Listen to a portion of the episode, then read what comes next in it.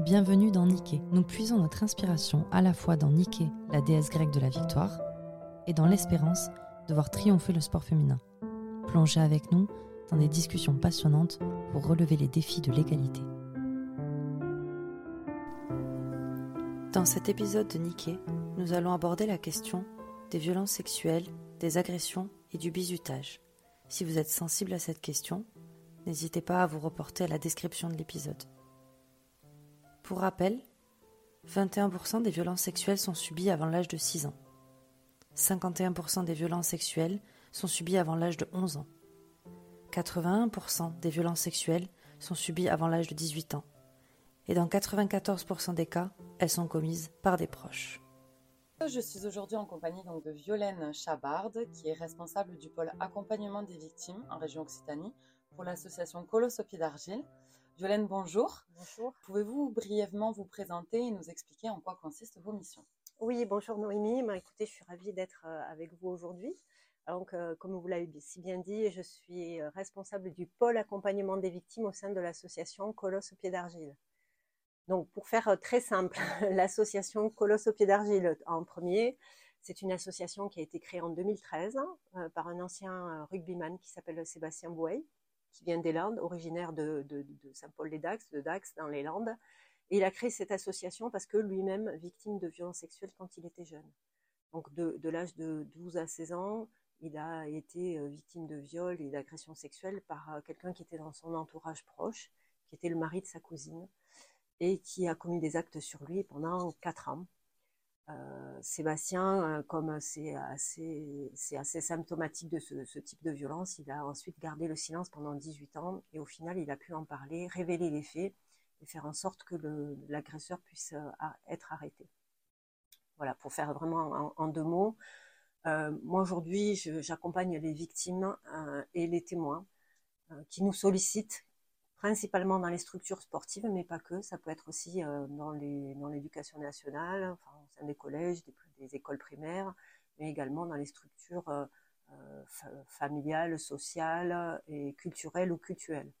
Donc au quotidien, vous avez des citoyens euh, qui, nous, qui nous interpellent sur des situations dont ils ont pu être victimes ou témoins et qui nous demandent bah, de, gérer le, cas particulier en alertant les autorités, mais aussi en, en leur proposant un accompagnement psychologique et juridique.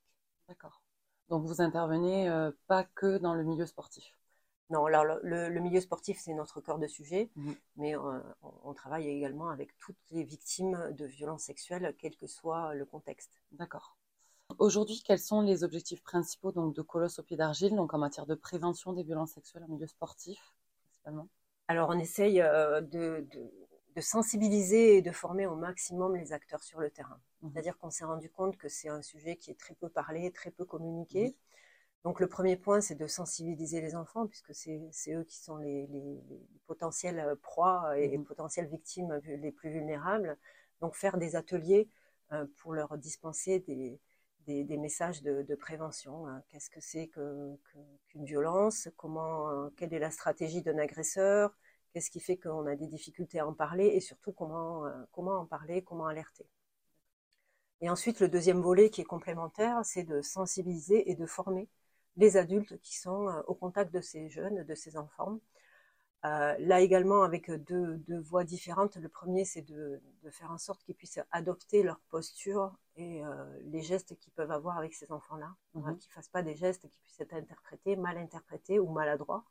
Ça, c'est le premier point. Et le deuxième aussi, de détecter les, situations de violence, pouvoir euh, récolter, euh, si je peux dire ainsi, la, parole des victimes mmh. et, ensuite euh, la traiter et protéger les enfants.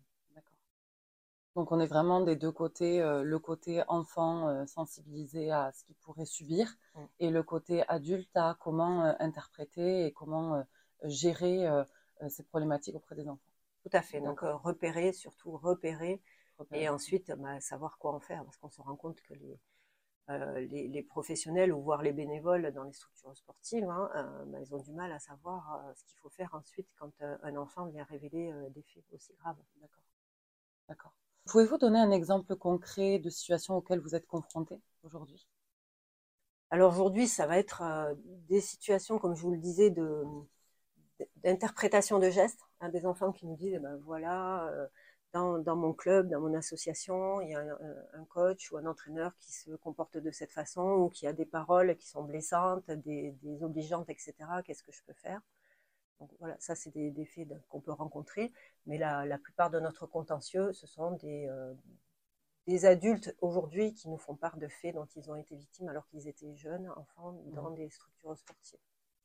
Et puis on a euh, aujourd'hui de plus en plus de, de, témoins qui nous sollicitent parce que euh, ils savent que dans une euh, dans un club, dans une dans une association, il va y avoir un entraîneur, un coach qui va se comporter et commettre des, des, actions de violence, soit directement en, en touchant réellement les enfants, soit par le biais de, de messagerie, en envoyant des photos ou en rentrant en contact avec ces jeunes. Et aujourd'hui, comment un enfant, euh, comment une personne même euh, d'un club pourrait, euh, pourrait agir, pourrait venir vous contacter? Comment, comment ça se passe?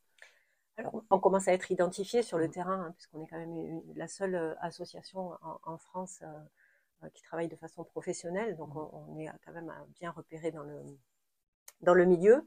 Et les enfants, mais surtout les adultes, savent qu'ils peuvent nous contacter, alors soit directement euh, sur le site internet de l'association. Donc il y a un onglet signaler. c'est très, euh, très facile à utiliser. Vous, allez sur cet onglet, vous remplissez une, une feuille avec, euh, enfin, un document avec vos coordonnées et puis vous indiquez le pourquoi de, votre, de notre saisine, soit directement en nous appelant ou, et ça c'est la majorité des cas, une fois qu'on a fait des actions de sensibilisation, on a des, des gens qui viennent nous voir à la fin, à l'issue de l'intervention et qui viennent nous parler nous dire, ben voilà, moi j'ai été témoin, ou moi je sais que, ou moi j'ai été victime, qu'est-ce que je peux faire? Et là, on met en place le dispositif d'accompagnement. D'accord, donc d'où l'importance de sensibiliser euh, auprès des clubs euh, et des, et des enfants. Ah oui, c'est primordial, parce que il y a très peu de prévention qui est faite à la matière euh, pour les enfants, très peu de formation qui est faite pour les adultes, et qu'ils sont complètement démunis sur le terrain le seul, euh, le seul message qu'on fait passer aux enfants, c'est euh, ne, ne pars pas avec un inconnu ou ne, voilà. Mhm.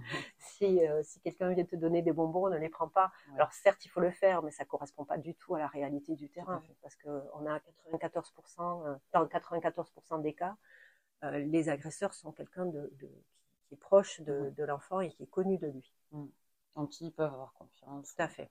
Pouvez-vous partager du coup quelques chiffres clés pour illustrer l'impact de l'association dans la prévention de ces violences sexuelles alors c'est difficile de, de, parler en termes de chiffres hein, mmh. parce que ça veut tout dire et rien dire. C'est vrai que nous on a une augmentation de saisines de l'ordre de 20% par an à peu mmh. près hein, en moyenne.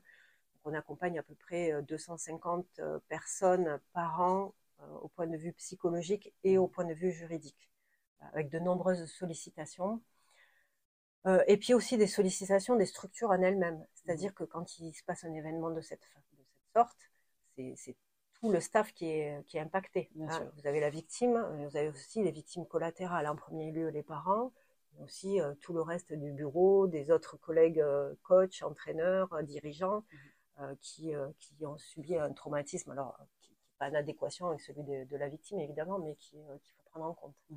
Et là, vous créez une, une sorte de cellule pour encadrer et suivre ces personnes-là? Voilà, on leur propose des, des gestions de crise, on va dire, pour faire face et puis savoir euh, comment communiquer aussi, bien communiquer avec mmh. les autres adhérents et licenciés, parce que euh, ça peut permettre aussi euh, des révélations d'autres victimes qui se sont tues pendant des années, comme a pu mmh. le faire Sébastien. Donc c'est important de, de, pouvoir après faire partager l'événement à, à, tous les, tous les licenciés. Aujourd'hui, comment peut-on vous aider dans la lutte contre le harcèlement, le bizutage et les violences sexuelles? Alors, je pense qu'il n'y a qu'une façon de, de, le faire, c'est comme vous faites aujourd'hui, c'est d'en mmh parler. Bien sûr.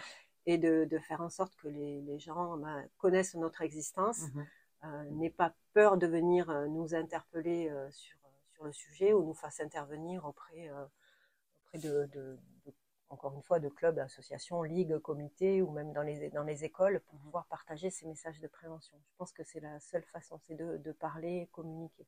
D'accord.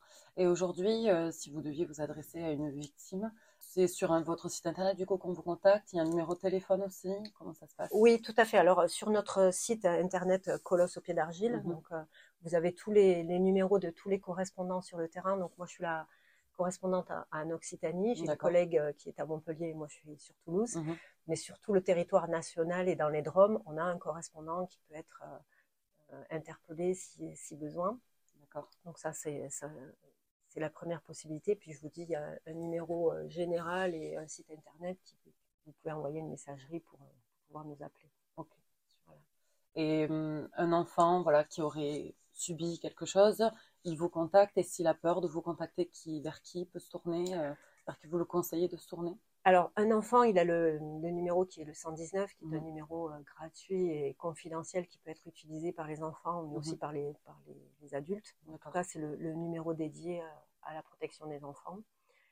Et puis, euh, puis, nous, on est là pour les écouter et les orienter sans aucun problème. On n'est pas un organisme de l'État ni de la justice, donc on, fera tout pour, le protéger et, surtout faire en sorte qu'on puisse neutraliser l'agresseur. Ça, c'est important parce que l'agresseur, il va faire euh, une victime, mais, potentiellement d'autres victimes, et que au, plus vite euh, on agit, euh, au plus vite on peut le mettre en, en, dehors de l'état de nuire. Mhm. D'accord. En tout cas, merci Violaine d'avoir pris le temps de nous expliquer l'importance de Colosse au pied d'argile. Et je vous dis à très bientôt. Merci beaucoup. Bonne journée. Merci de nous avoir écoutés. C'était Niké. En attendant le prochain épisode, rendez-vous sur Instagram, la maison du sport au féminin. À très vite!